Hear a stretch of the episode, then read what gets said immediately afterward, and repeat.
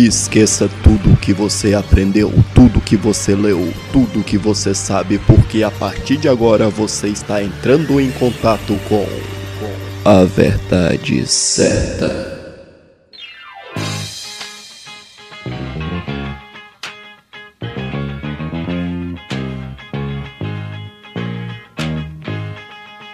Olá, pessoa, seja bem-vinda ao meu podcast. Eu sou o Eric e no episódio de hoje eu irei falar sobre Santo Antônio do Descoberto. Sim, se você está ouvindo este podcast e mora aí, sinta-se homenageado por essa cidade maravilhosa onde eu passei a maior parte da minha infância e adolescência, ou seja, eu tenho zilhões de histórias nessa cidade.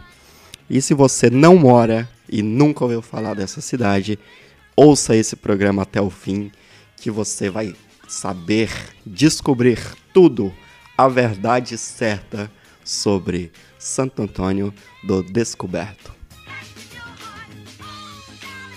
Bom, pessoal, fiquei bastante feliz com, com esse projeto novo do podcast. Como vocês puderam ouvir agora, o episódio 2, eu vou tirar a, aquele som de chuva do primeiro episódio, porque teve três pessoas uh, que veio falar comigo que para eu tirar o chiado, né? Para eu comprar um microfone, porque tava chiando. É, não entenderam o conceito de colocar o som da chuva de fundo para dar aquele clima mais aconchegante, eu diria. Bom, eu fiquei bastante empolgado porque eu não esperava que tantas pessoas assim fossem ouvir o meu, o meu primeiro podcast, sabe? Porque é um projeto novo. Eu fiquei assustado com a quantidade de pessoas que não conheciam o que é um podcast. E pessoal, é mais ou menos assim, podcast é isso que você está ouvindo, é como se fosse um programa de rádio, né? Só que gravado, né? E você, eu ouço podcast há muitos anos. E para que que como ouvir o podcast? É geralmente, eu vou falar por mim mesmo, eu ouço o podcast quando eu é, estou fazendo alguma tarefa e coloco os fones de ouvido. E para aquela tarefa que é chata, como, sei lá, cozinhar, ou lavar louças, ou lavar roupa, é, eu acabo ouvindo podcasts para o tempo passar mais, sabe, para fazer com que aquele momento seja um pouco mais interessante. Uh, eu não sei como você costuma ouvir podcast, ou se você nunca ouviu, seja bem-vindo. É basicamente isso. Uh, o podcast já existe há muitos anos. É um, uma pessoa veio falar comigo que nunca tinha ouvido falar é, de podcast, nem sabia que isso existia, mas é uma mídia como qualquer outra, é uma mídia digital, só que em áudio, né? Uh, eu acho que é bem autoexplicativo. Agora que você já entende, eu quero mandar um abraço para todos que ouviram o primeiro episódio da Verdade Certa, que foi basicamente sobre bullying, ofensas gratuitas e, e rixas sobre política, né? É, várias pessoas me mandaram prints no Instagram uh, ouvindo é, o primeiro episódio, eu fiquei bastante feliz. Bom, quero mandar um abraço para Daisy Liz, de Santo Antônio do Descoberto, Goiás. O tema deste episódio, Clayson Lopes, de Teresópolis, Rio de Janeiro, Guilherme Alves, Lorenzo, Danilo Viana, Tom Davi, que me mandou um vídeo mostrando como está a cidade nos tempos de hoje. É, eu confesso, Tom, que o vídeo não deu para ver muita coisa, porque ele filmou, galera, dirigindo e filmando, né?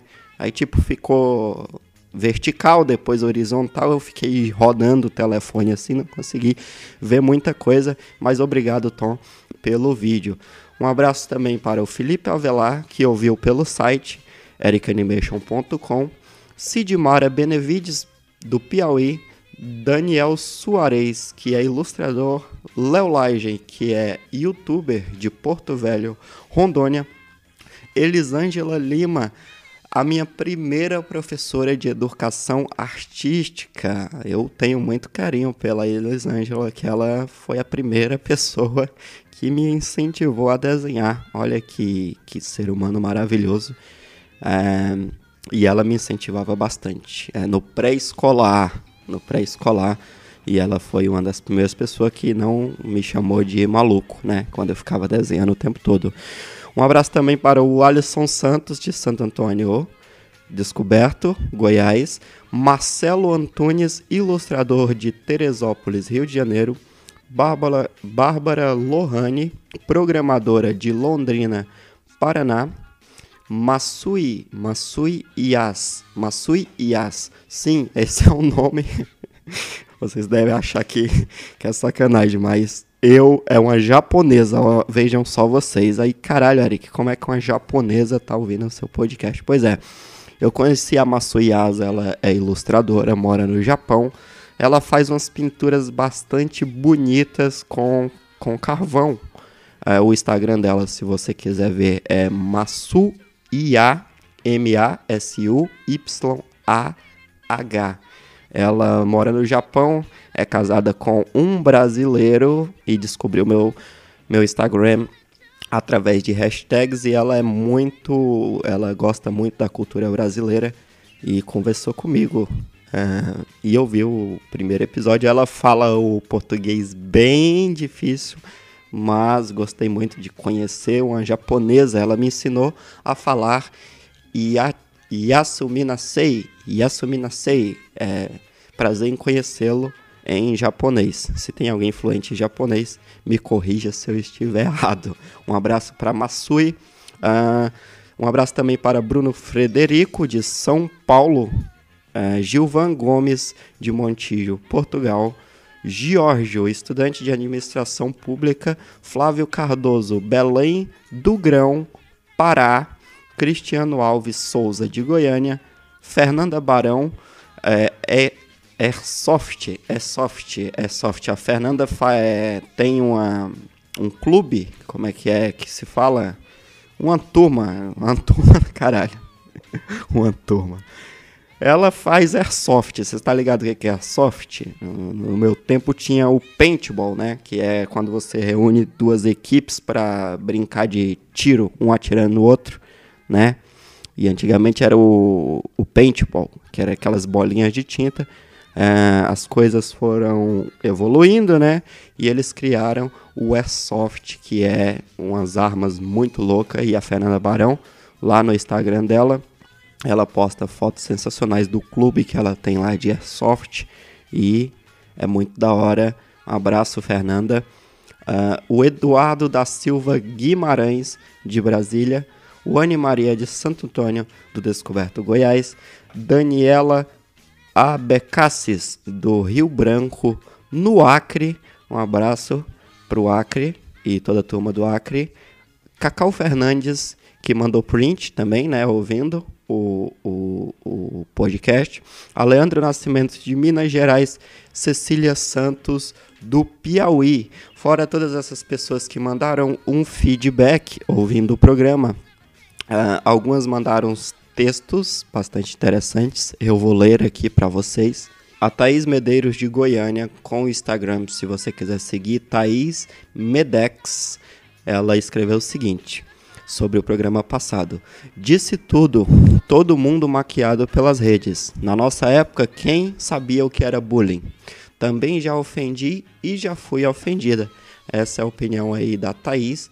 Concordo plenamente, Thaís. Hoje em dia tá difícil as coisas, hein, meu? O meu grande amigo Brenner também mandou aqui o, o, o feedback, falou que o programa ficou show e disse que a insegurança é comum no campo das ideias, né? Porque eu estava meio inseguro para começar esse novo projeto e ele deu um apoio aí.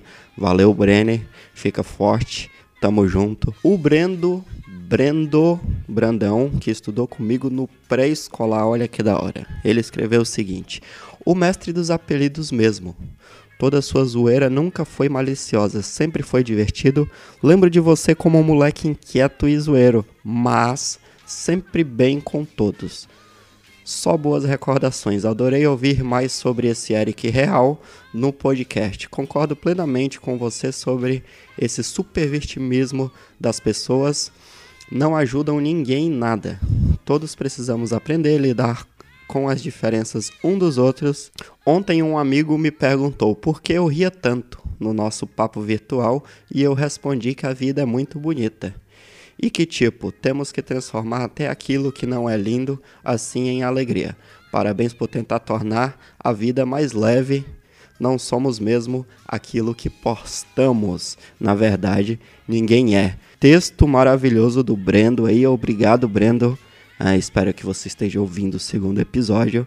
Gostei bastante do feedback. Quem quiser seguir o Brendo, é, no Instagram é brendo.brandão. E pessoal, como vocês bem sabem, eu o primeiro episódio divulguei pelo aplicativo Anchor, né? Pedi para vocês baixarem o aplicativo e ouvir.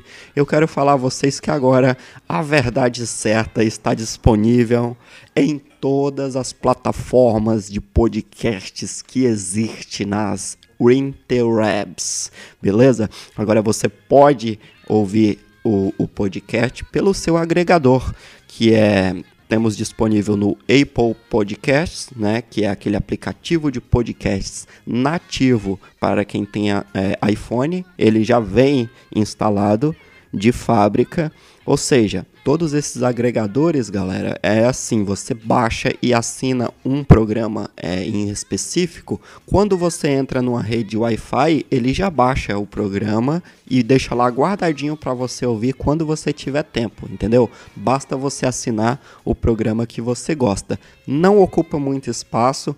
É, algumas pessoas me perguntaram se era pesado, porque a maioria das pessoas tem pouca memória né, no, no, nos telefones. E, e não, não é muito pesado.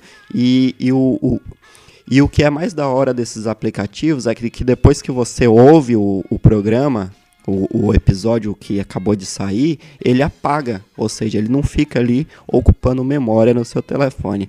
Pô, Eric, mas saiu para o Apple Podcasts, eu não tenho iPhone. Não se desespere, porque também está disponível no Google Podcasts para você que tem iPhone e, e Android, né? Você pode ouvir dentre outros aplicativos aqui, que também um dos mais famosos que todo mundo tem, tem hoje no telefone, tenho certeza que você tem, que é o Spotify. Sim, o Spotify é uma mídia aí de, de, de para ouvir música, mas poucas pessoas sabem que tem ali uma área separada para podcasts e não, você não vai pagar nada para ouvir o podcast no Spotify porque é simplesmente gratuito e, e, muitas pessoas também acham que para baixar o Spotify você precisa pagar. Não, você não precisa pagar para ouvir Spotify, caso você não saiba. Você baixa o aplicativo, ele vai te indicar, olha, compra a versão premium. Você fala, não, não me interessa, não quero pagar nada.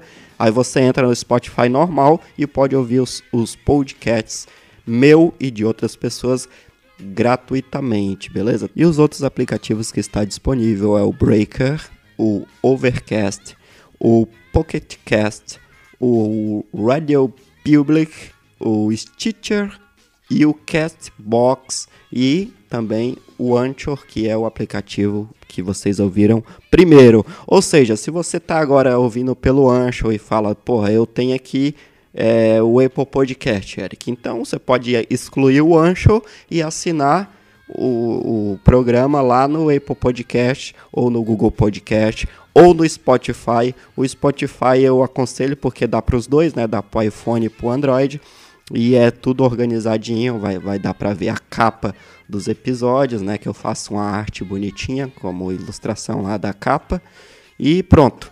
Veja aí qual aplicativo que você acha melhor. Muito obrigado a todo mundo que ouviu o primeiro episódio. Seja bem-vindo ao segundo e vamos lá falar sobre Santo Antônio do Descoberto, essa cidade que trouxe muitas alegrias e muitas tristezas para a minha vida.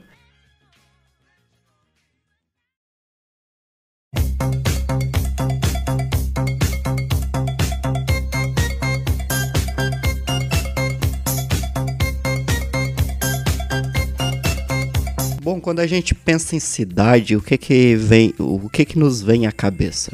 Prédios, prefeitura, shopping, cinema, lojas, bares, discotecas.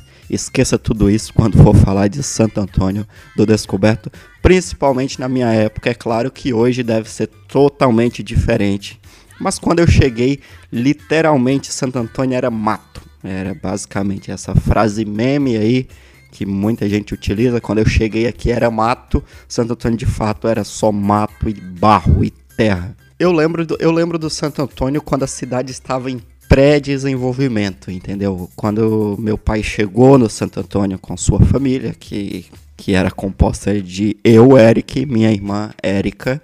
Sim, eu tenho uma irmã chamada Érica, minha mãe. Uh, a cidade de Santo Antônio era basicamente o seguinte: onde para já onde fica Santo Antônio do Descoberto, Eric? Santo Antônio do Descoberto fica no estado de Goiás, uh, mas é mesmo na beira do Distrito Federal. A entrada da cidade você passa uma ponte que cruza um rio, que é o Rio Descoberto, e depois dessa ponte é Goiás, é, depois desse rio é Goiás e antes desse rio é Distrito Federal. Eu nunca entendi, porque antes, antes quando eu era pequeno, eu achava que Santo Antônio fazia parte de, de, de Brasília, né? Porque os números, contatos telefônicos, CEP, era tudo endereçado a, a Distrito Federal e não a Goiás. Era uma zona, a cidade era uma zona. Quando chegamos lá, a cidade era basicamente o seguinte: você cruzava essa ponte do Rio Descoberto, tinha uma avenida, lembro como se fosse hoje, Avenida Goiás, né? E era uma avenida de duas vias e era só barro. Meu, asfalto, asfalto fomos ver muitos anos depois. Era terra mesmo, aquela terrona vermelha, sabe? Meu, a gente lavava os pés e saía na rua. Se você fosse na padaria e voltasse, o pé tava vermelho, tá ligado? Era basicamente isso, a cidade. E eu tenho tantas histórias nessa cidade. Quando meu pai chegou em Santo Antônio, né, com, com sua família, fomos morar num bairro, sim, porque a cidade, que era basicamente essa avenida de aproximadamente 6 a 8 quilômetros, que era a Avenida Goiás, no fim dessa avenida tinha a rodoviária, uma feira onde vendia é, quinquilharias e frutas e verduras e só. A cidade era basicamente isso. Tinha boteco pra caralho e, e padaria pra caralho. E só. Entretenimento zero. Meu pai sempre foi músico, né? É, a profissão do meu pai é cabeleireiro. Né? Sempre ouvi muitas piadocas é, perguntando se meu pai era gay, né? Porque as pessoas têm essa parada de que cabeleireiro é tudo gay. E não, meu pai é macho pra caralho e ele mete a mão na sua cara se ele souber que você tá falando isso dele. Mas enfim, como a arte no Brasil é muito difícil, né? Você viver da arte, da música, do, da pintura, do que quer que seja. Meu pai tinha banda na época, ele chegou a viajar com a banda dele em, em caminhões, com, com, com, os instrumentos e, e, e os músicos todos, né? Fazia viagens, é, fazendo shows ali por, por algumas cidades do Brasil e alguns estados. Sim, meu pai é do Nordeste, meu pai é do Maranhão e minha mãe é do Piauí, né? O que eu, outra coisa que eu, que eu também não entendo, porque a, a, galera parece que tem um certo preconceito de falar que é do, do Nordeste, a sua raiz é nordestina, porque eu sou de Brasília. Eu, eu Eric, eu nasci em Taguatinga, Brasília, sou natural de Brasília, mas as minhas origens é nordestina, cara. Não pode, a gente não pode negar isso, porque Brasília tem quantos anos? 58, 59. Eu acho que Brasília atualmente tem 59 anos, me corrija se eu estiver errado. Acho que em 2020 ela faz 60 anos de existência. Você tá, tá ligado o que, que é isso? Antes de Brasília, não existia. Antes de. Há 62 anos atrás, não existia nada onde é Brasília. Agora está graças ao nosso querido Juscelino Kubitschek e uma das pessoas que eu tenho muito apreço, que é Oscar Niemeyer, né? Construção de Brasília é, foi uma coisa que muita gente critica, que muita gente fala mal, mas eu acho um, um, um puta feito para um presidente, a construção de Brasília. Mas enfim, isso fica para outro episódio. A questão que eu quero chegar é o seguinte: quando foi a construção de Brasília, que foi construída em tempo recorde, quem foi a mão de obra que veio para a construção de Brasília? Quem veio trampar em Brasília? Foram os nordestinos em sua grande maioria, certo? Então você, pequeno mancebo, que fala que é de Brasília, Ah, mas você é do Maranhão, você é do Piauí. Não, eu sou de Brasília. Não, sua origem é totalmente nordestina. Porque posso falar que 80% das pessoas com a minha faixa etária de. Pessoas com minha faixa etária de idade, não. Pe pessoas com 40 anos de idade agora, elas são de origem nordestina. Não existe agora. Não existe. Quer dizer, agora pode existir, né? Crianças é, já adolescentes que nasceram em Brasília e que os pais também nasceram em Brasília. Ou seja, aí já tem uma geração de candangos, né? Candangos era o nome que se dava às pessoas que, ir, que iriam trabalhar na construção de Brasília e, na sua grande maioria, nordestinos. Enfim, eu não tenho problema nenhum de falar isso. E você que, der, que nasceu em Brasília e fala com todo gosto que é de Brasília, tenho certeza que seus pais são nordestinos. Ou é do Ceará, ou é do Piauí, ou é do Maranhão. Raríssimas as pessoas que têm é, descendência de Minas, né? Também foram muitos mineiros trabalhar em Brasília, mas é, isso fica para outro episódio quando formos falar de Brasília. Hoje o papo é Santo Antônio do Descoberto. Cidade de Santo Antônio do Descoberto, em Goiás. Onde é que eu tô? Perto de Brasília. Enfim, se eu acabei de dizer que Brasília há, há 65 anos atrás não existia, imagine como era Santo Antônio do Descoberto.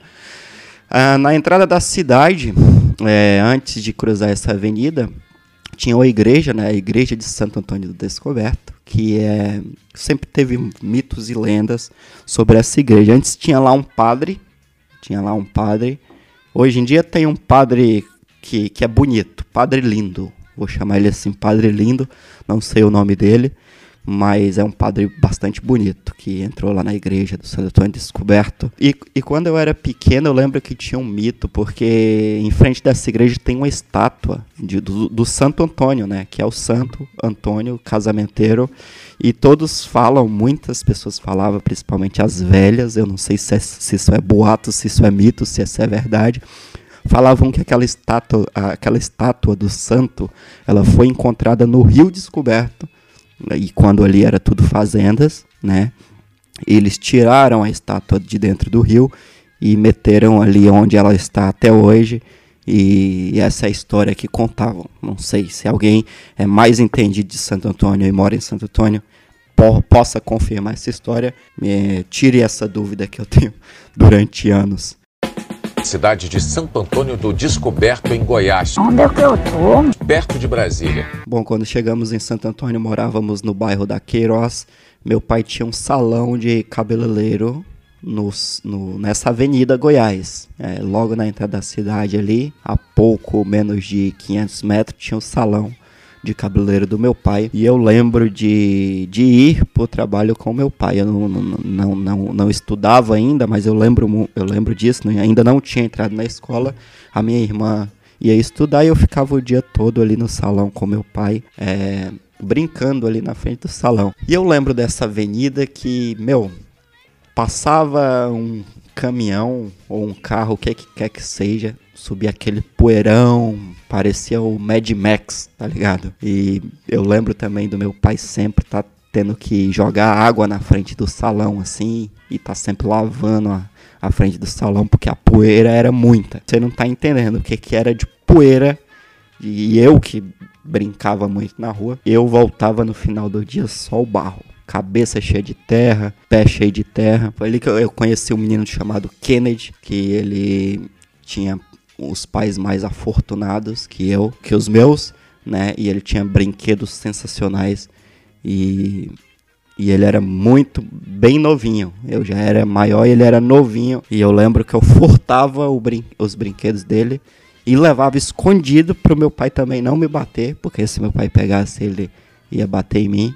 Aí levava lá pro bairro da Queiroz e teve uma época que eu tinha brinquedos furtados na, na minha residência e brincava com os meus outros colegas lá da Queiroz cidade de Santo Antônio do Descoberto, em Goiás. Onde é que eu tô? Perto de Brasília. Meu, eu lembro de ver Santo Antônio crescer, eu lembro de estar presente no dia que essa Avenida Goiás foi asfaltada e foi um grande feito. Todo mundo ali das lojas é, do, do, do, das padarias, dos bares que, que, e os salões, né? Os salões não, que acho que só do meu pai que tinha ali, mas enfim, eu lembro de todo mundo ficar na frente das lojas, vendo as máquinas asfaltando a Avenida Goiás e os velhos falam: Nossa, agora vai, hein? Olha aí, sucesso. Agora vai ser cidade grande. E no bairro da Queiroz o asfalto foi chegar muito, muito depois. É, eu lembro de, do, de, de, ver a cidade em, é, em, desenvolvimento, acompanhar o desenvolvimento da cidade. E lá na Queiroz, onde meu pai comprou a casa dele lá, tinha, tinha poucas casas. Eu lembro, tinha a casa da dona Ana, que quando eu entrei para a escola era ela cuidava de mim, era em frente da casa do meu pai, tinha a casa da dona Elizabeth, puta, tá me fugindo os nomes, mas a rua do, do, do meu pai lá tinha seis casas. E eu lembro que tinha muito lote, muito terreno vazio, né? Pessoas que ainda iriam comprar aqueles terrenos. Eu consegui ver uh, o bairro em si, isso é muito da hora. Um bairro que não tinha nada, começar casas ser, serem construídas e os vizinhos novos chegarem. Essa casa em frente do, da do meu pai, a casa da dona Ana, ela cuidou de mim, eu chamava ela de manhã. Meu pai se separou da minha mãe, eu tinha, eu era muito pequeno também. Depois eu entrei para escola e o meu pai ficou cuidando de mim e da minha irmã, né? O meu pai ficou com a nossa guarda e como minha irmã já era maiorzinha e eu era muito pequetucho, eu ia para a escolinha, né? no pré-escolar e depois a dona Ana cuidava de mim e me dava papinha e comidinha e tudo bonitinho. E eu lembro do primeiro dia, por isso que eu odeio gatos. Foi ali que começou a minha fobia, o meu trauma com os malditos gatos. O primeiro dia que eu fui para casa da dona Ana, ela tinha um gato e eu antes não entendia, né, o que que é o gato em si. Eu, eu nunca tinha visto um gato, para falar a verdade. E eu via pela, pela, pela, pela televisão, pelas revistas, e achava que o gato era um bichano fofinho. E eu cheguei, meu pai deixou eu lá de manhã e foi trabalhar. E a dona Ana me deu lá uns brinquedos que ela tinha, aí eu fiquei brincando. Aí eu vi um gato, cara. E e ele estava embaixo da geladeira. Quando eu fui, a dona Ana foi fazer o, o, lanche, né? O café da manhã. Aí eu fiquei ali caçando o gato e brincando com o gato. E era Xaninho. Ela chamava esse maldito gato de Xaninho. Aí ele tava embaixo da geladeira dela, eu fui pôr a mão. E ele veio com a pata, ele me deu uma patada que cortou a minha mão do polegar ao dedo mindinho. Foi um corte fudido. E eu nunca tinha visto sangue, eu chorei muito, eu me desesperei e na minha cabeça não, não, não conseguia compreender porque por que aquele bicho maldito fez aquilo comigo. Eu só queria brincar com ele. E quando o gato saiu debaixo da geladeira, ele era caolho, velho. Ele só tinha um olho e eu achei mais bizarro ainda. Isso me traumatizou pro resto da vida. Eu não gosto de gato, eu acho um bicho que não gosta de você. Se você tem gato, eu, eu tá tudo errado cidade de Santo Antônio do Descoberto, em Goiás. Onde é que eu tô? Perto de Brasília. Pois é, e na casa da dona Ana, ela tinha um filho chamado Galego. Assim, na, no lote da dona Ana lá tinha três casas. Ela tinha um filho que morava com sua esposa em uma casa, tinha o galego que morava com ela na casa dela. O galego, ele era tatuador e fazia vários desenhos. Foi aí que eu acho que o galego nunca soube disso, mas ele me, me inspirou muito a começar a desenhar. Ele, ele fazia muito desenho de, de, de, caveira, de, ele era muito fã do Iron Maiden, né? Aquela banda que tinha aquelas artes de demônios muito louco. E ele fazia várias artes para tatuar. E ele tinha muito gibi na casa dele, né, velho? Gibi é quadrinhos, né? Muito gibi da Marvel. E foi aí que eu comecei, eu, eu ficava na casa do Dona Ana, e enquanto o Galego tava lá desenhando, às vezes eu ficava vendo ele a desenhar, futricava nas coisas dele e pegava os quadrinhos dele para eu ler. E e eu gostei muito de, eu não entendi, eu não, não, não tinha aprendido a ler direito. Eu ficava vendo os quadrinhos e tentando associar uma cena com a outra e eu achei muito da hora o Homem-Aranha, né, velho? Todo mundo quando era pequeno, eu acho que até os dias de hoje esse personagem o Homem-Aranha é um, é um super-herói que cativa muito a, a molecada, né? E eu achei muito top as histórias do Homem-Aranha. E comecei a desenhar em casa. Aí, certa feita, eu cheguei, eu já tinha lido todos os quadrinhos do, do Galego. Eu cheguei no meu pai e falei, pai, compra gibi pra mim. Aí ele, gibi? Onde é que você leu o gibi? Aí eu na casa da manhã, né, que era a dona Ana. Ele falou, quando eu chegar de noite eu trago. Aí eu, nossa, e eu ansioso, doido podia acabar pra mim ter um gibi novo pra eu ler, né? Aí o meu pai chegou, adivinha o que o papai trouxe? Aí eu, meu gibi! Aí ele, sim! Aí quando ele puxou do, da sacolinha lá, Turma da Mônica. Aí tipo, aí tipo eu olhei assim, aí eu, meu, mas esse aqui é muito de criancinha, sabe? Eu não queria falar pro meu pai, né, que eu não gostei do, do quadrinho, mas eu falei obrigado, pai, dei um abraço nele. Aí li, né, não tinha entretenimento, não tinha internet como é hoje. Só tinha, só tinha gibi ou revista ou TV para você assistir o que passasse nos três canais, que era só pegava três canais, que era TV Cultura, SBT e Globo, só esses três. Aí eu fui lá ler Turma da Mônica e eu, na primeira, na primeira vista, eu olhei com certo preconceito, mas acabei gostando da Turma da Mônica. Foi um dos quadrinhos que me alfabetizou. Quando eu entrei para a primeira série, eu já sabia ler por, por ler os quadrinhos da Turma da Mônica. A minha irmã era mais velha, ela ia me dando umas dicas, ia me, me lendo para mim o que estava escrito nos balãozinhos, e eu depois ia decorando, e meu pai trazia quadrinhos novos, e eu ia lendo. Então sou muito grato à arte de Maurício de Souza, que ajuda muito, pelo menos ajudava, né? Que a molecada de hoje em dia acho que não lê muito quadrinhos mas a turma da Mônica teve presente na vida de muitas crianças daquela época. Cidade de Santo Antônio do Descoberto, em Goiás. Onde é que eu tô? Perto de Brasília. Certo dia, Ericão, né? A minha avó, depois veio morar com, com, com meu pai, né? A minha avó me deu, como, como já era hábito, um real para ir comprar pão. Caramba, velho, que da hora isso. É, vocês, vocês tinham esse ritual de comprar pão de manhã para a mãe ou o pai de vocês? Pois é, eu também tinha. Minha avó me deu um real para comprar pão e eu lembro que o pão era 10 centavos. Um real dava 10 pães. Quanto que é o pão hoje? Será que um real dá para comprar 10 pães? Ah, depois vocês me digam qual é a cotação do pão hoje em dia. Não, mas enfim, Eriquinho vai lá comprar pão, bonitinho, e de repente Eric se depara com uma nova loja, com personagens soltando fogo dos olhos, raios das mãos.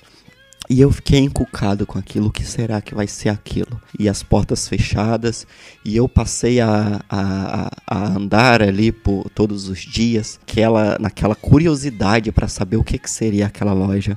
Eis que tem a grande abertura e eu me deparo com fliperama. Sim, chega em Santo Antônio de Descoberto um fliperama com máquinas SNK sensacionais, Capcom e Enduro, que era basicamente isso que tinha. E eu fui apresentado ao fantástico mundo dos videogames. Porque na minha casa não tinha videogame, minha casa só tinha televisão é, e rádio. Era só isso que tinha de entretenimento. Até que fui apresentado ao fliperama. E eu fiquei maluco, né? Porque, caramba, os carinha tá, tá, tá brigando de, de luta ali, o desenho, e o cara tá controlando o boneco. Que, que, que fantástico isso, velho. E era 25 centavos a ficha do, do fliperama. E eu fiquei maluco. E eu falei, eu preciso muito jogar isso. E eu, como bobo que sou, falei: pai, abri uma loja de videogame. É, o senhor me dá 25 centavos para ir jogar videogame? E ele virou para mim e falou: Não, eu não quero você envolvido nisso, porque isso é coisa de vagabundo e isso só ensina o que não presta. E eu, como sempre obediente que era, eu falei: Tá bom, pai, eu não vou. E é claro que eu ia lá direto, escondido do meu pai. Meu pai sempre sempre proibiu eu jogar videogame. Porque naquela época o, o fliperama era um ambiente que de fato tinha muita criança, tinha pessoas adultos, uh, barbados, é, fum, fumava lá dentro, Era, meu, era tudo, tudo assim. Não tinha negócio de, de não fume aqui, não fume das crianças. Era mais. Quem é da minha idade sabe o que, que eu tô falando. E eu ficava lá com os, os olhos brilhando pra, pra jogar, né? E não tinha dinheiro para comprar ficha. Aí eu, muito malandro que sou, fui na vó, né? Porque vó serve para isso. Vó te serve pra dar dinheiro para você. Só que a minha avó, ela não me dava dinheiro sem mais nem menos. Ela me dava dinheiro se eu fizesse algo em troca, o que eu acho muito louvável para formar o caráter de uma criança. Então, eu que antes não fazia nada, passei a vó, o que é que tem para fazer? Ah, varre o quintal, menino. Aí eu ia lá, varri o quintal, ela me dava 50 centavos, eu puta, dá duas fichas e corria pro fliperama escondido ia jogar. Era ruim pra caramba no, no começo, porque eu não sabia dar os golpes, aí botava a ficha e os caras viciados tirava minha ficha. Eu todo inocente com meu boneco, uns cara de 30 anos nas costas fumando lá, tirava minha ficha e, eu nem, nem era feliz. Mentira, eu era feliz pra caramba dos poucos segundos que eu ficava ali, né, com o com, com meu boneco, mas não durava dois rounds cidade de Santo Antônio do Descoberto, em Goiás. Onde é que eu tô? Perto de Brasília. Os anos foram se passando, foram asfaltando outros bairros do Santo Antônio, foram abrindo novas lojas. Santo Antônio agora contava com uma frota de quatro ônibus circulares para circular dentro da cidade e entrou uma linha de ônibus que levava as pessoas para Brasília. É, eu lembro era Taguator. A linha era a única linha também que tinha. Só tinha ônibus de manhã, meio-dia e no final da noite para ir para Brasília. Eu sei que agora deve ter algum filho da mãe que mora ali em, na cidade satélite de Brasília. Antes de eu, de eu, me alongar aqui com a história, que deve estar tá falando, pô, Santo Antônio é mó barrão. Já tá zoando aí minha cidadezinha, mas eu acho engraçado que esses caras vêm falar, mas eu tenho muitos parentes espalhados na cidade satélite, aí na Ceilândia, Samambaia. Aí o maluco mora na Samambaia e vem falar que Santo Antônio é cidade do barro, né? Sendo, como se Samambaia fosse alguma coisa de, de, de, de, de urbano, tá ligado? Samambaia, eu lembro muito bem quem vinha ali da BR-060, de Goiânia, sentido Brasília, as primeiras visões de civilização é, na BR-060, primeira cidade que via era Samambaia, do lado é, esquerdo, quem vinha de Goiânia. E a visão que você tinha de Samambaia era basicamente um monte de barraco, um grudado no outro. Quem é dessa época sabe o que eu tô falando. E antena pra caralho. Aquelas antenas spin de peixe. Não sei se você lembra da frequência UHF, nem todo mundo, a grande maioria das pessoas não tinha TV a cabo, né? Tinha parabólica, era o luxo, né? Depois TV a cabo. E o padrão mesmo era antena spin de peixe, aquela antena que você ia lá na, na lojinha do, do Zé Manel, né? E comprava lá aquela antena por 50 reais e pegava ali os três canais que era basicamente os canais que eu falei anteriormente. Mas Samambaia, meu, também não tinha asfalto nenhum. Eu tenho um tio que sempre morou em Samambaia, a gente ia na casa dele, era barro do mesmo jeito. Ceilândia nem se fala, é, Gama, Santa Maria. Vocês não veem o Al Santo Antônio, não, porque quando começou essa cidade satélite, construção de Brasília, não existia nada. Né, antes. Essa, essa galera que veio é, tra trabalhar, principalmente homens na construção de Brasília, trabalhar nas obras, eles começaram a morar é, um pouco distante de Brasília, porque um terreno em Brasília era absurdamente caro e até hoje é. Mas a opção mais barata era ir morar nas cidades satélites que foram se formando ao redor de Brasília, que hoje são grandes cidades, assim como Santo Antônio também deve ser uma grande cidade hoje em dia. Mas enfim, antigamente não vem falar não que tirando Brasília não tinha asfalto, cidade satélite nada ali tinha asfalto, era tudo barro. Tinha um asfalto ou outro na, na avenida principal e era basicamente isso. Vamos voltar para Santo Antônio, o que, que eu tava falando? É, fliperamas foram, foram abrindo lojas de sapato, né? Coisas que não tinha antes, né? Foram chegando, foi chegando junto ali. Santo Antônio meio tímido, né? As lojas veio é, de longe, veio chegando. Aí abriu padarias sensacionais, abriu a, a prefeitura, a, ficou top, né? Que a prefeitura antes era um barraquinho, depois ficou top, puta prefeitura. Abriu um espaço cultural, quadras de, de futebol, a rodoviária do centro de Santo Antônio foi reformada. Antes era só um, um parecia um posto de gasolina, era só um, um telhado e a feira era meio que aberta, depois forraram a, a feira ali, ficou um negócio mais organizado, mais bonito, né? Menos poeira, mais asfalto. Chegou então, depois das máquinas de fliperama de ficha, chega os fliperamas de videogame. Né, que era PlayStation. Você pagava um real para jogar uma hora, né, que era o PlayStation 1. E eu, já mais grandinho, frequentava muito esses fliperamas, é, sem meu pai saber. E um dia meu pai começou a desconfiar que eu estava mentindo para ele. Eu lembro como se fosse hoje, eu jogando Driver no, no PlayStation, no, no fliperama de videogame. E Driver era um jogo estilo GTA, né? Antes do sucesso que o GTA era, um jogo que se popularizou o mundo aberto foi o Driver. E eu tô lá jogando, que o jogo era basicamente você roubar carros e andar pela cidade. E eu já tava muito familiarizado ali com o fliperama. Conheci até o Zé, né, que ficava lá atrás, o velho. E a galera, e eu, bora porra! E com palavras feias e xingando pra caralho. E eu, ah, é isso aí! E a polícia atrás de mim no fliperama. E eu, e eu otário e palavrão pra caramba. Tô muito feliz no meu mundo virtual quando de repente sinto um aperto muito forte na minha orelha e, e, e me arrastando para trás. E quando eu tento olhar assim, é o meu pai. Cara, meu pai chegou no fliperama, ficou atrás de mim e vendo eu jogar e ele presenciou eu falando muitos palavrões. E ele, ele me pegou pela orelha e saiu me arrastando fliperama fora e, e meus coleguinhas rindo de mim pra caramba, rindo alto e ele me levou até no salão que ele tinha lá e, e me bateu. Sim, porque antigamente podia se bater no filho e ele falou: "Eu não tô batendo em você porque você tava jogando videogame. Eu tô batendo em você porque você estava xingando palavrões e porque você mentiu para mim. Desde esse dia, eu nunca mais menti pro meu pai. Eu falava, pai, tô indo jogar videogame. E ele deixava eu ir. Olha aqui, lição de moral que meu pai me deu nesse dia.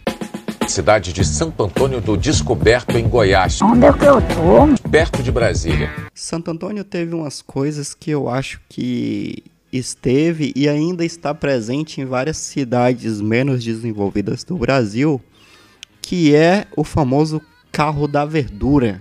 Eu não sei se vocês lembram disso, quem mora aí, e eu não sei se outras pessoas que não moram aí é, já presenciaram o famoso carro da verdura, que era um tiozinho que passava com uma Kombi com alto-falante em cima, vendendo verduras. Porque, por exemplo, nós morávamos na Queiroz e lá não tinha verduraria. Era muito longe para ir numa verduraria e as donas de casa adoravam comprar verduras no carro da verdura que tinha aquele aquele aquela vinheta sensacional, né? Vai passando, vai passando o carro da verdura.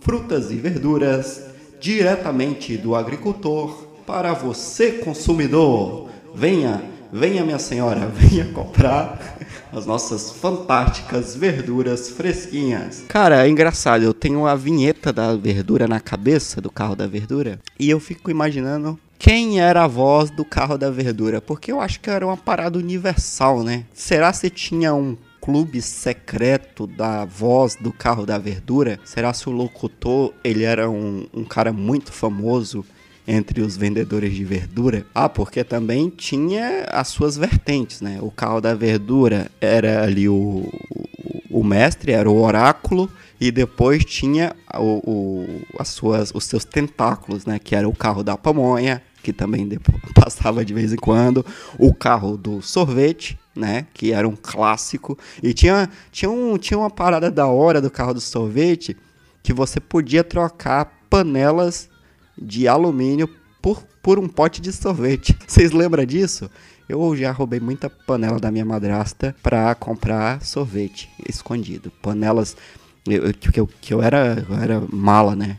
Eu olhava as panelas que minha, minha madrasta tinha muita panela. Eu olhava as panelas que que ela que ela não utilizava muito e depois eu ia lá e furtava as panelas dela, aquela que tava lá no fundo do armário, e ia lá e trocava por um pote de sorvete. E também você podia trocar por garrafas, né? É, garrafas de pinga de 51. Eu sempre tentava encontrar essas garrafas para trocar por um pote de sorvete.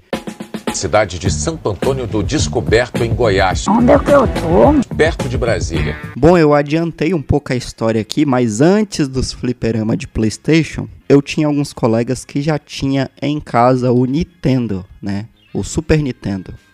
E tinha um amigo meu, o Jânio, que morava na rua de baixo, né?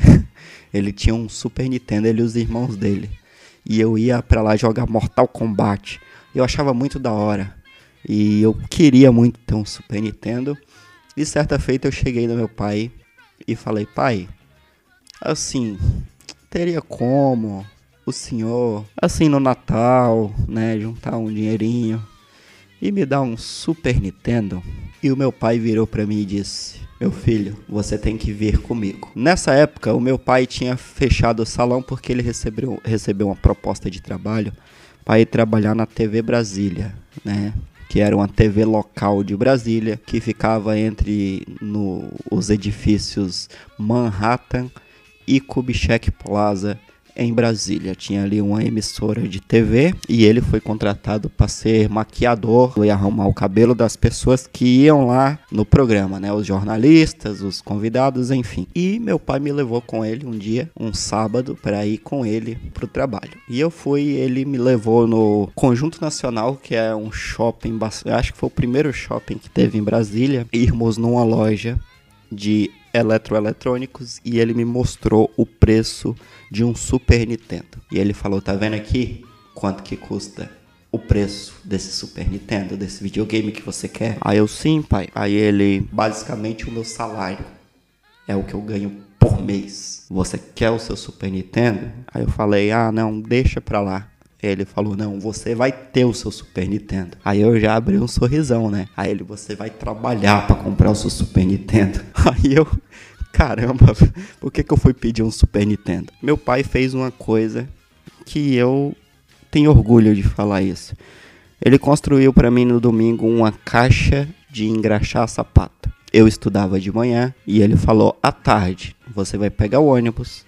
Quando você chegar da escola, você vai almoçar, toma banho, vai pegar uma marmita, vai trazer minha marmita quentinha e à tarde você vai trabalhar de engraxar sapato, vai juntar dinheiro, vai comprar seu Super Nintendo. E eu, tá bom, né? O que, que eu podia falar? Era meu pai, né? Confesso que criança, né? Eu ficava muito envergonhado de engraxar sapato. E pessoal, lembrando que eu não tenho vergonha disso e outra, eu não fui engraxar sapato porque minha família passava fome nem nada do tipo. Não tem aqui historinha triste, é, história de superação. Que não. Eu fui engraxar sapato única e exclusivamente para meu pai decidiu fazer isso para formar o meu caráter, para me mostrar quanto que valia o valor do dinheiro, entende? Tanto que todo o dinheiro que eu fazia, ele deixava eu gastar. Era para mim o dinheiro entendeu? E eu confesso que formou muito do meu caráter. Eu, eu aprendi muito cedo a dar valor do que de quanto que valeu o dinheiro. Mas eu, como criança, né, e, e criança tem vergonha dos, dos seus coleguinhas vejam você em uma situação assim. Lembro de ir lá para o setor comercial sul em Brasília, ficava ali perto dos taxistas, engraxava e ficava perguntando, uma vergonha danada de perguntar lá pros barão, né? Ô, quer engraxar, senhor? Não, não, não. Eu recebia muitos nãos e pra uma criança é muito difícil você receber um não. Eu aprendi muito cedo e com o tempo fui criando desenvoltura e sabendo falar com com as pessoas, né? E levantava um bom dinheiro. Tinha dia que eu levantava 40 reais em uma tarde, sabe? 40 reais na, naquela época valia muito dinheiro, mano. Você comprava um Kinder Ovo por um real. Eu era o rei do colégio, eu tinha muito dinheiro no colégio. Eu comprava tudo que era coisa no colégio, besteira, pirulito e salgadinhos, porque eu tinha muito dinheiro. Dentro da nossa casa nunca, meu pai nunca deixou faltar nada. A gente sempre comeu do bom e do melhor, tínhamos roupa, conforto, mas é, ele resolveu fazer isso para eu comprar meu próprio videogame. Tanto que depois eu passei a gostar de ir fazer isso e porque eu tinha meu próprio dinheiro e não comprei videogame nem nada. Eu comprava outras coisas, comprava coisas que eu gostava, roupa e, e brinquedo. Eu tinha muita vergonha de, sabe de quê? De ver alguma menina que, que eu gostava na, na escola me visse andando com a caixa de engraxar sapatos, sabe? Eu tinha medo, dos, eu tinha vergonha e medo que os meus colegas me vissem engraxando sapato. Ninguém nunca me viu. E hoje, depois de adulto, eu, eu vejo que era uma coisa tão boba. E, e é uma coisa que eu acho que foi louvável do meu pai fazer. Parabéns, pai, por ter feito isso por mim. Eu não tenho vergonha de contar essa história. Daí então, quando eu fiquei adolescente, eu arrumei trabalho logo, sabe? Trabalhei na feira, é, em barraquinha vendendo verdura, trabalhei em serigrafia, trabalhei em floricultura, já tive vários trabalhos antes da adolescência e eu acho que um adolescente tem que trabalhar sim. Se o, o moleque quer PlayStation, o moleque quer iPad, quer iPhone, quer tudo, meu, pequenos trabalhos. Eu trabalhei é, num sacolão uma vez de um japonês. O japonês era muito rígido, sabe? E e eu trabalhava lá e depois eu perdi a vergonha. Eu tinha, no, no começo, quando eu entrei, eu tinha vergonha da, das meninas da escola ver eu trabalhando lá. E depois que ela, elas chegaram a me ver, e depois eu caguei, sabe? Eu podia comprar o que eu quisesse. E eu acho que o adolescente ele tem que trabalhar assim. É claro que ele não tem que abrir mão da escola, dos estudos para ir trabalhar. Mas o adolescente tem muito tempo livre, né, meu? Aqui em Portugal as coisas são um pouco diferentes. Uh, você a criança e o adolescente, ela entra na escola 8 da manhã e sai 5 e meia da tarde. Ela passa a maior parte do seu período na escola, mas no Brasil tem turnos, tem o turno da manhã, você e o turno da tarde o turno da noite. Você pode entrar de manhã e sair meio-dia, ou entrar uma hora e sair 5 da tarde. O adolescente e a criança tem muito tempo livre e eu não acho nada demais um, um moleque de 11 anos trabalhando como ajudante num supermercado, sabe? Acho bonito. Acho bonito também crianças que vão ajudar o pai, nas suas profissões, que vão trabalhar no negócio do pai logo muito cedo. Hoje tem uma putaria que o adolescente não pode trabalhar, né? Que é mal visto. Ah, tomar no cidade de Santo Antônio do Descoberto, em Goiás. Onde é que eu tô? Perto de Brasília. Bom, eu vi Santo Antônio se desenvolver, aí depois começou a aparecer nichos, né, de, de turmas, apareceu skatistas, apareceu roqueiros, e eu sempre junto nesses grupos todos. Já andei com os skatistas, já andei com os roqueiros, já frequentei igrejas, já andei com a galera do hip hop, dançava break, e girava o moinho, já andei nas rodas de capoeira. Meu, eu tava em todas. Eu tava em todas, eu fiz muita amizade nessa cidade. Eu lembro de muitas pessoas daí, fiz muitas coisas malucas. Eu lembro que com a galera do rock a gente ia pro cemitério de noite, porque a gente achava isso muito rock and roll. E hoje eu vejo que era um bagulho tipo de adolescente rebelde sem causa mesmo. a gente ia pro cemitério beber vinho e e depois voltava do cemitério com os skates e achava isso muito da hora. Caralho, que coisa absurda, velho. Desses nichos que eu andei, a, a galera do skate, acho que foi um, uma da turma mais da hora que eu andei. É, por, por falar nesses nichos que eu andei, eu sempre fui medíocre em, em todos os nichos que eu andei. É medíocre no sentido médio, nunca fiquei pró na capoeira Nunca fiquei pró é, no skate, até mesmo no judô. Depois que construíram, é, porque construíram outra igreja em Santo Antônio do Descoberto, porque cidade pequena é assim.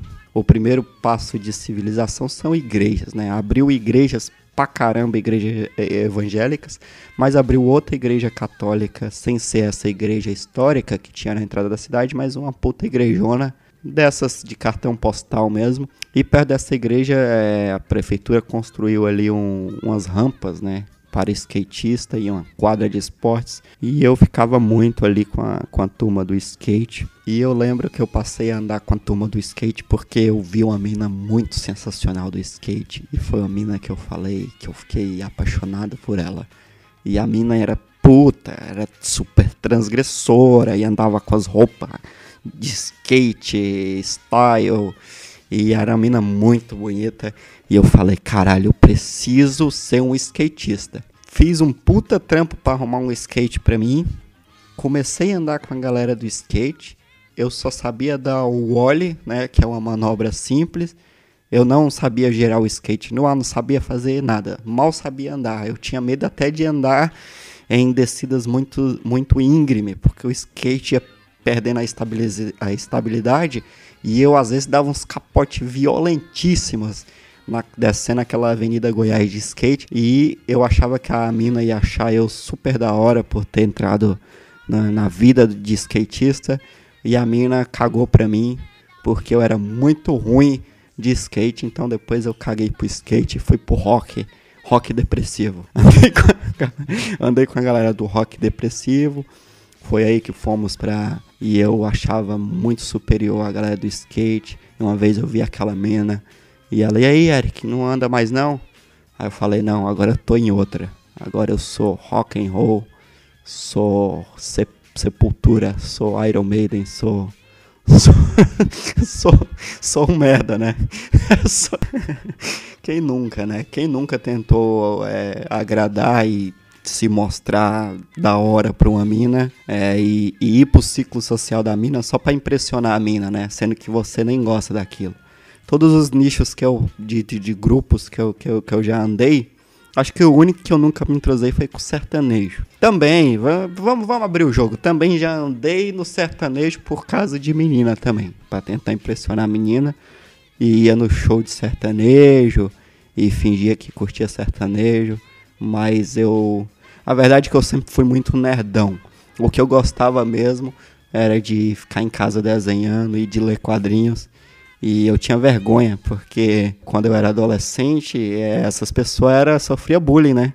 E como eu era o, o cara que queria ser descolado e queria ser da hora, eu me camuflava, eu não mostrava para todo mundo, a não ser quem gostava do mesmo, que eu gostava desse tipo de coisa cidade de Santo Antônio do Descoberto, em Goiás. Onde é que eu tô? Perto de Brasília. Depois, meu pai, alguns anos na, na TV Brasília, ele investiu um dinheiro para abrir outro negócio em Santo Antônio Descoberto. Ele abriu uma casa de shows, uma casa noturna, né? Ficava também ali no, na entrada da cidade se chamava Calunga Café. E era muito da hora, meu pai sempre tinha uma parada de tentar trazer algo diferente para a cidade. Eu gostava muito de estar ali com meu pai. Eu já era mais adolescente. Eu lembro de dormir. Eu estudava na rua de trás desse estabelecimento, minha escola era pertinho. E eu lembro muito de dormir na sexta-feira ou nos, nos fins de semana, tendo show, né? Tinha um, um quarto atrás do palco, três quartos, né? É, era uma casa que o palco ficava no, no, no fim da casa, né, de show. E atrás desse palco tinha três quartinhos, um camarim, um quarto mesmo com duas camas e outro quartinho com banheiro. E eu lembro, eu lembro de dormir lá e com o tempo eu comecei a e conseguia dormir com um barulho ensurdecedor de caixas de som de casa de show, tá ligado? Aquelas caixas que faziam as coisas vibrarem. E foi uma coisa maravilhosa para a vida de um adolescente, porque de vez em quando ia algumas bandas é, pequenas e grupos tocar lá, né, nos fins de semana se apresentar e dentro dessas várias bandas tinha as dançarinas, né? E as cantoras e tudo. E a maioria dessas dançarinas tinha seus figurinos e suas roupas é, é, feitas à mão e tudo. E elas iam trocar de roupa no camarim. né? E do lado do camarim era o quarto que eu dormia. E o meu pai não deixava eu sair lá para fora porque não podia criança ficar ali, né? Era proibida a entrada de menores. Só que eu dormia, fingia que ia dormir lá no quartinho e ficava olhando pelo buraco é, que tinha lá o camarim das moças se trocando. E era uma coisa que eu falava, nossa, eu sou muito sortudo. E ficava vendo as moças vestidas, vestindo aquelas roupas de dançarinas. E é uma coisa que foi um momento doce da minha adolescência. Lembro que uma vez tentaram assaltar essa casa de show do meu pai, né? Porque ele fechava as portas é, e, e dormia, ele botava um colchão. É, lá dentro da casa de show tinha um minibar, né? Ele botava um colchão lá no minibar e dormia lá para ficar observando, né? Ficar tipo fazendo campana ali para ver se ninguém tentava entrar. Nunca ninguém tinha tentado entrar até esse dia. E eu lembro que eu tava presente. Meu, foi assustador. Era noite, é, era mais ou menos umas três e meia da manhã. Do nada ouvimos barulhos. Eu acordei com um barulho. Aquelas portas giratórias que puxa de cima para baixo de ferro. Quando eu me levanto da cama e olho, eu vejo a cena do meu pai naquela porta, empurrando o pé para baixo e umas pessoas do lado de fora tentando abrir com o pé de cabra e forçando a porta para cima e o pai gritando, né? E batendo na porta. Ei, vagabundo, sai, sai, sai, sai. Cara, eu fiquei em choque, que eu falei, caramba, se essas pessoas entrarem aqui, só tá eu e meu pai, o que, que eu vou fazer? E eu me senti muito merda, sabe? De, de ver aquela situação. E só que meu pai conseguiu assustar os bandidos, gritando e dando soco na porta. Eles vazaram e logo logo a polícia apareceu e foi um dia terrível nessa casa de show, velho. E foi a partir desse dia que eu me deparei que a violência e a criminalidade estava chegando na pacata cidade de Santo Antônio do Descoberto cidade de Santo Antônio do Descoberto, em Goiás. Onde é que eu tô? Perto de Brasília. Bom, depois que a Avenida Goiás foi toda estruturada, asfaltada, abriu várias lojas. Agora sim, Santo Antônio já tinha lojas para perder de vista. Você tinha como pechinchar, você podia ir numa loja, essa tá mais cara. Não, eu vou na outra porque a outra tá mais barata. Eis que aparece um ícone que tem toda a cidade, todo centro de cidade tem um doido. Não é verdade? Na sua cidade tem um doido, o doido do centro. Pois é, no Santo Antônio também tinha, nós tínhamos o nosso doido do centro. Ele apareceu. Eu, eu, eu, sempre quis entender como é que aparecem os doidos. Como eles vêm? Será se ele pega um ônibus, tipo, ah, eu moro aqui em Minas Gerais, vou pro Rio de Janeiro ser doido. Aí ele entra no ônibus e vai lá pro centro ser doido. Como é que aparece os doidos, né, velho? Mas enfim, tinha um doido. Apareceu esse doido e eu, adolescente inconsequente, né? Fui tirar onda com a cara do doido. Ficar zoando o doido. Porque ele era o doido, todo doido tem um, sua doidura, né? E esse, o nosso doido, ele tinha a loucura de ficar dando soco no ar e gritando. Ah! Ah! E dava chute, dava soco no ar. Ele ia andando normalmente, como, como uma pessoa normal, e do nada ele dava ha! soco e chute no ar e continuava andando normalmente. Essa era a loucura dele. E eu, bem feito pra minha cara, parei de mexer com esse doido quando chegou o dia que quase deu merda. O doido tava lá, tranquilão, nas loucuras dele. E eu fiquei de longe, falando, ô doido, e ele olhava para mim com a cara de doido. E eh, depois olhava pro sapato e ficava falando coisa com coisa e eu doido. E ele olhava para mim e fechou a cara e olhava pro sapato. Aí eu falei: "Ah, o doido não tá me dando moral". Fiquei ali entretido perto do fliperama, né, olhando para as máquinas. Meu, eu só escutei tipo passos rápidos assim, e depois passos correndo. Quando eu olhei pro lado, meu, o doido vinha tipo em quinta marcha, tá ligado? Pro meu lado. Vocês assistiram aquele filme do ano passado de, de terror chamado Corra, que ganhou o Oscar, que tem aquela galera que hipnotiza os negros. Eu tenho quase certeza que você assistiu que esse filme foi bastante popular. Lembra daquela cena que, que o carinha tá lá fora, que ele foi fumar um cigarro? Aí do nada ele olha assim, aí vê um vulto, aí ele olha direito, vem aquele cara correndo e tenho certeza que na hora que você viu essa cena te deu um, um frio na barriga e fala, caralho, o cara tá correndo e fodeu. Meu, foi igual, foi igual a cena desse filme. Eu olhei pro lado, eu vi o doido correndo, mas correndo assim, com, com, com as mãos. Pá, pá, pá, e com um olhar de fúria. A minha reação foi correr, fugir dele. Eu corri e tipo, ele já vinha em quinta marcha e eu ainda tava engatando a primeira e eu tentando pegar velocidade e eu era só um adolescente inconsequente, ele era um adulto doido correndo atrás de mim. Ele, eu fui correndo, ele foi quase, quase chegando perto de mim, eu entrei numa loja meu, eu juro, foi o, a desviada de soco que eu nunca mais fiz isso na minha vida. Ele me deu um soco que ele saiu do chão assim, ó. Ele saltou para me dar um soco e eu entrei na loja, passou na minha nuca, assim. Eu, eu senti só o vento, sabe, do soco dele. E eu fiquei na loja branco, branco, branco, não sabia o, o que fazer sem reação, tremendo, com o coração disparado. E ele passou e continuou correndo e, e foi e sumiu na esquina. E eu falei, caralho, eu podia ter. Cara, se esse soco pegasse em mim, eu ia ser nocauteado. E eu fiquei, meu, eu fiquei Caralho, eu fiquei dias, eu fiquei dias com a paranoia do, desse doido. Eu falei, o doido quer me pegar, o doido vai me matar. E eu fui lá pro, pra casa de show do meu pai e cheguei, pai, o doido quase me deu um soco e eu tô com muito medo, a gente tem que fazer alguma coisa. Aí meu pai, meu pai virou pra mim e falou, bem feito foi mexer com doido. Cara, eu lembro que eu fiquei evitando esse doido durante semanas. Eu saía com medo lá do, da casa de show do meu pai. Eu olhava para um lado, olhava para o outro. Ele tá lá na esquininha. Aí se eu precisasse ir numa loja que era perto do doido, se ele tivesse depois da loja eu ia, mas se ele tivesse antes da loja eu dava a volta na quadra pra evitar o doido. E eu falei, caramba, o doido marcou a minha cara, ele vai pegar, ele vai me bater, vai me dar soco, ele vai me matar.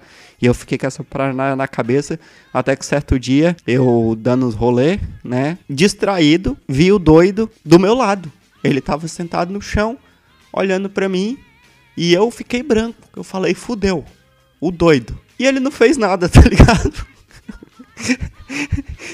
Enfim, eu tenho certeza que ele nem lembra porque ele era doido, mas eu fiquei com medo desse doido. Durante esse doido me aterrorizou. Foi um momento de umas semanas difíceis de terror real com a loucura. Eu tive perto da loucura e consegui me livrar dela.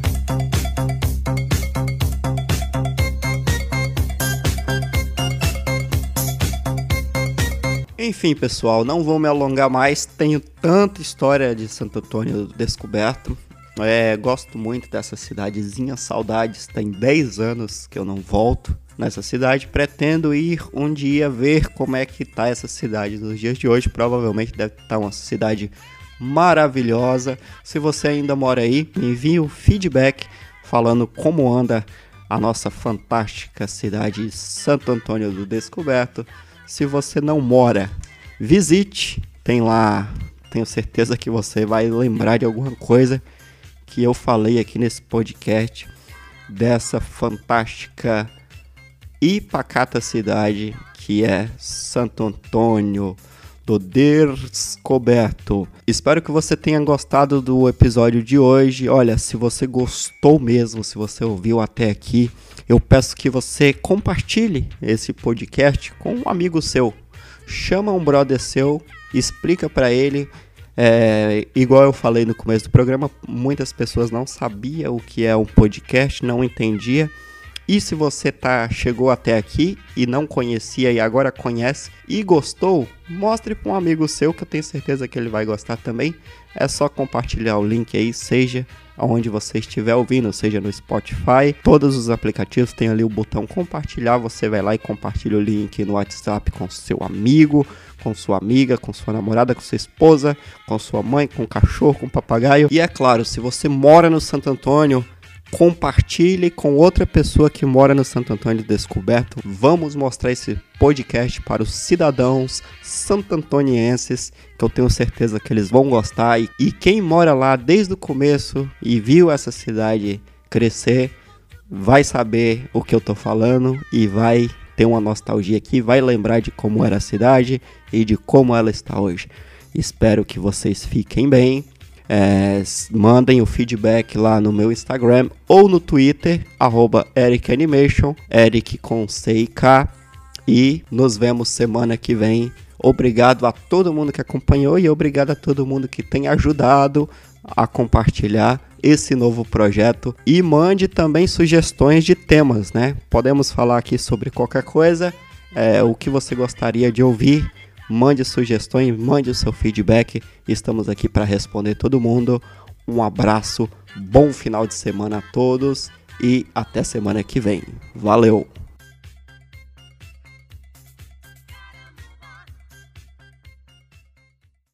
Eu vou postar no meu Twitter que eu estou perdida.